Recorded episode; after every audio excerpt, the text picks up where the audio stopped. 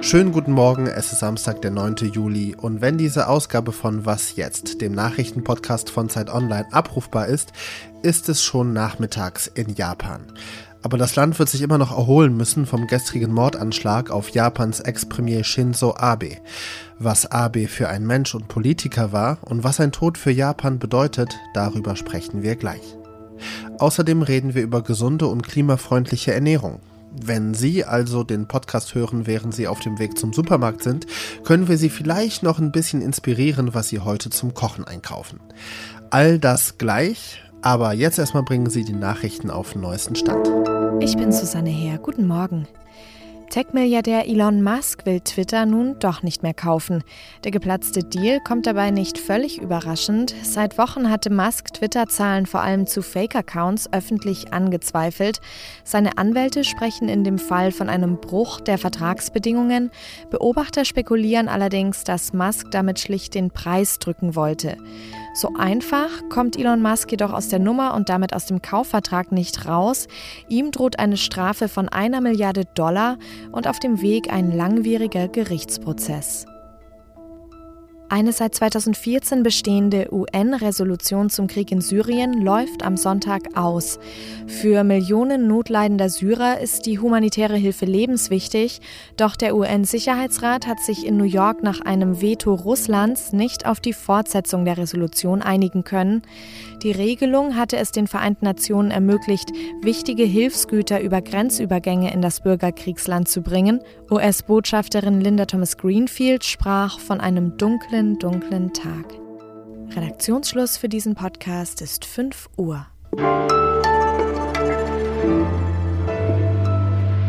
Es war ein Schock für ganz Japan. In einem Land, das als sehr friedlich gilt und in dem es extrem selten zu Schießereien kommt, wurde gestern der ehemalige Ministerpräsident Shinzo Abe bei einer Wahlkampfveranstaltung hinterrücks niedergeschossen. Er starb später im Krankenhaus. Der mutmaßliche Schütze, ein 41 Jahre alter Ex-Soldat, wurde noch am Tatort festgenommen und habe laut Medienberichten Abe töten wollen, weil er mit dessen Politik unzufrieden gewesen sei. Soweit der bisherige Kennenstand. Ich habe jetzt meinen Kollegen Felix Lill aus Tokio bei mir, der für Zeit Online einen Nachruf über Abe geschrieben hat. Felix, was war denn Abe für ein Mann? Ja, Abe ist ähm, in Japan vielleicht der bekannteste Politiker gewesen der letzten Jahre, allemal derjenige, der das Land geprägt hat wie kein anderer über das vergangene Jahrzehnt. Ähm, aber er hat Japan zweimal regiert, einmal von 2006 bis 2007 für ein Jahr und dann von 2012 bis 2020 nochmal für knapp acht Jahre.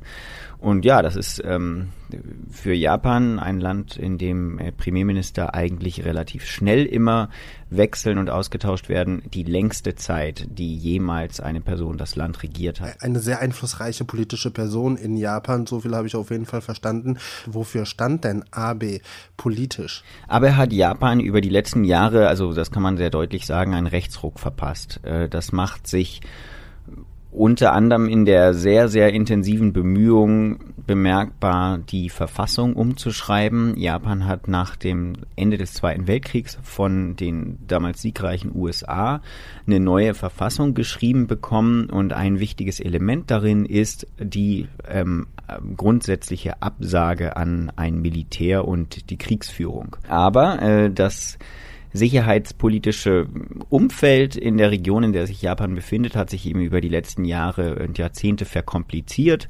Man hat ein unberechenbares Nordkorea, man hat ein ähm, aggressiver auftretendes China. Ähm, und in diesem Zusammenhang betonen die Konservativen und die Nationalisten, von denen eben Abe die prominenteste Figur gewesen ist, dass ähm, Japan ja sein Militär stärken muss oder, oder überhaupt erstmal formal eins brauche. Denn ähm, formal gesehen hat Japan gar kein Militär, es hat Selbstverteidigungskräfte und ähm, Abes Bemühung ist immer gewesen, die Verfassung umzuschreiben, diesen pazifistischen Artikel 9 entweder zu streichen oder abzuschwächen, damit eben Japan zum Beispiel auch klassischen Verteidigungsbündnissen beitreten könnte, wie zum Beispiel der NATO oder, oder solche Dinge. Das ist ihnen nicht gelungen. Was bleibt jetzt jetzt von, äh, von Abe, also ganz sicherlich äh, dieser, dieser nationalistische Kurs, den Japan in seiner äh, Zeit ja, verstärkt eingeschlagen hat. Und ähm, damit hat er eben auch auf, auf die jetzt ihm nachgefolgten Politiker stark eingewirkt. Insofern ist auch zu erwarten, dass es jetzt keinen grundsätzlichen Kurswechsel gibt. Wie wird sich denn der Tod von Shinzo Abe jetzt unmittelbar auf die Politik in Japan auswirken? Was denkst du, was wird jetzt geschehen? Das ist eine gute Frage.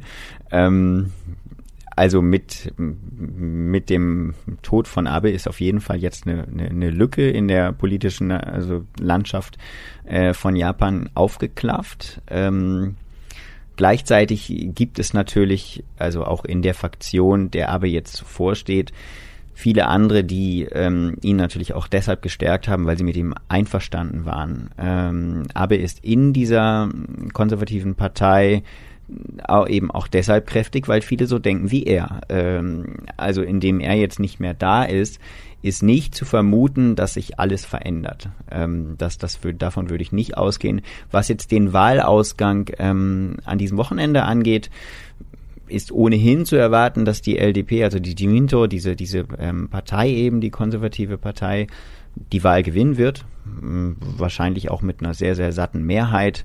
Ähm, und ja, es kann natürlich auch sein, dass es jetzt so eine, eine so eine Art äh, Mitleidsvotum gibt.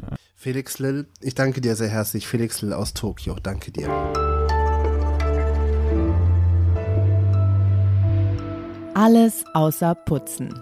Unser Tipp zum Wochenende. Diesmal mit einem Event, das erst am kommenden Mittwoch startet und das ganze nächste Wochenende läuft. Die Breminale. Die Breminale ist ein Umsonst- und Draußen-Festival mitten in Bremen an der Weser. Super Ambiente, weil die Festzelte stehen auf den Deichwiesen. Die Weser ist vielleicht einen Meter fünfzig neben den Bühnen und nein, mir ist nicht bekannt, dass da schon mal jemand reingefallen wäre beim Feiern. Dazu Essen aus aller Welt, karibisch, indonesisch, arabisch, jede Menge Musik, von Gangsterrap bis Jazz, Kunst, Theater, alles Mögliche. Und es gibt sogar eine Kleinstsauna in einem Fass, das auf einem Wagen über den Deich gezogen wird. Abgesehen davon ist für mich die Priminale so faszinierend wegen der Stimmung. Ich habe wirklich selten ein so friedliches und chilliges Festival erlebt. Die Priminale ist für mich einfach Norddeutschland von der allerbesten Seite. Was McDonald's, Burger King und Co. können, das kann ich doch schon lange. Ich habe mir gestern Hähnchennuggets selbst gemacht. Hähnchenbrustfilet klein geschnitten, mit Senf bestrichen, dann in Zitronenabrieb und Paniermehl gewälzt und dann goldbraun gebraten. Ein Traum. Wollte ich mir mal gönnen. Denn Hühnchen essen, wie generell Fleisch essen, ist ja schlecht für die Umwelt, deswegen sage ich auch gönnen wegen der Umwelt, beziehungsweise es ist nicht so schlecht für die Umwelt, beziehungsweise doch irgendwie. Das erklärt unter anderem Maria Mast in der aktuellen Zeit Titelgeschichte Essen ohne Reue. Hi Maria. Hi Roland. Beispiel Huhn. Ähm, Habe ich mit meinen Nuggets gestern Abend der Umwelt geschadet oder nicht? Da fängst du direkt mit einer äh, Gretchenfrage an. Also Essen schadet immer der, um der Umwelt. Die Frage ist natürlich, wie viel. Und mit deinen Hähnchen-Nuggets hast du das wahrscheinlich getan. Ja, du hast es schon gesagt. Fleisch ähm, hat einen besonders schlechten äh, Klimafußabdruck. Da gibt es ziemlich viele Unterschiede noch. Also was ich dir auf jeden Fall sagen kann, Rind und Lamm, das ist von der Klimabilanz ganz schlecht. Äh, du mit deinem Hähnchen bist da so im Mittelmaß, so etwa wie Schwein, das ist eigentlich ganz okay. Mit anderen Produkten, mit Gemüse, auch mit Eiern, äh, kommst du da noch ein bisschen drunter. Aber vermutlich ähm, geht es dir ja auch ein bisschen um die Frage nach ähm, tierischen Produkten und nicht tierischen Produkten. Und da ähm, ist es schon so, Gemüse ist auf jeden Fall deutlich besser. Aber ähm, man kann jetzt nicht sagen, dass Vegetarier generell den besseren Klimafußabdruck haben, weil nämlich auch Käse und Butter schlecht fürs Klima sind. Wenn man nicht pauschal sagen kann, äh, Fleisch essen ist schlecht und vegetarische oder vegane Ernährung ist gut, ähm, gibt es denn irgendwie eine Faustformel oder ich sag mal äh, Richtlinien oder Werte, an denen man sich orientieren kann, wenn man sich gesund, aber eben auch nachhaltig und klimaschonend ernähren will? Ja, ähm, das ist auch tatsächlich mein Lieblingsteil des Textes. Ähm, wir haben da ganz am Ende uns was angeschaut. Das nennt sich Planetary Health Diet. Das ist eine Diät für die Welt, so eine klimafreundliche Diät für die Welt. Und die hat eine extrem renommierte Kommission aus Wissenschaftlerinnen und Wissenschaftlern zusammengestellt mit der Idee, wenn sich die Welt ähm, so ernähren würde, in etwa, natürlich ist es je nach Region überall ein bisschen anders, aber so als Faustregel, dann wäre das ähm, ziemlich gut für unsere, unser Klima und unsere Umwelt. Und ähm, wir in Deutschland sind leider relativ weit von dieser Ernährungsweise weg. Aber ich sag mal die Faustregel, die ist ähm, 250 Gramm Vollmilch pro Tag. Da gilt eben auch Vollmilch oder das, was diesem, dieser, dieser Grammzahl Vollmilch entspricht. Und das wäre zum Beispiel eine Scheibe Gouda.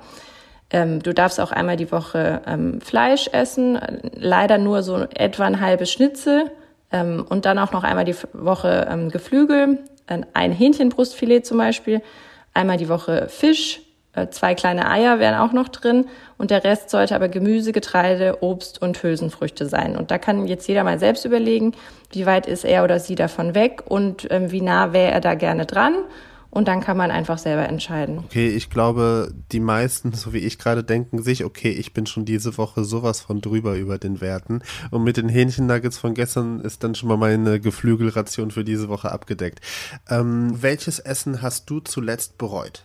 Ich bereue eigentlich überhaupt kein Essen. Also ich habe heute Morgen bereut, dass ich einen Käse ähm, wegwerfen musste, weil der zu alt geworden ist. Und das ist natürlich absoluter Quatsch. Das tat mir sehr leid. Ich hätte den ähm, sehr viel lieber gegessen und bewusst gegessen und mir bewusst gemacht, okay, das ist fürs Klima nicht so toll, aber ich genieße es jetzt. Aber so habe ich heute natürlich schon mal völlig versagt direkt am Morgen. Maria Mast, den Text, an dem du mitgearbeitet hast, der ist die Zeit-Titelgeschichte Essen ohne Reue sei hiermit wärmstens empfohlen.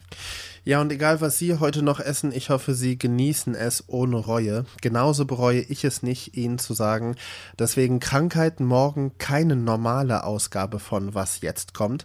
Stattdessen haben wir eine Sonderfolge für Sie. Wie entsteht eine Was jetzt Folge? Unser exklusiver Blick hinter die Kulissen. Wir nehmen Sie akustisch einen Tag lang backstage und zeigen Ihnen, wie wir arbeiten. Dazu gibt's auch noch Ausschnitte vom Podcast Festival.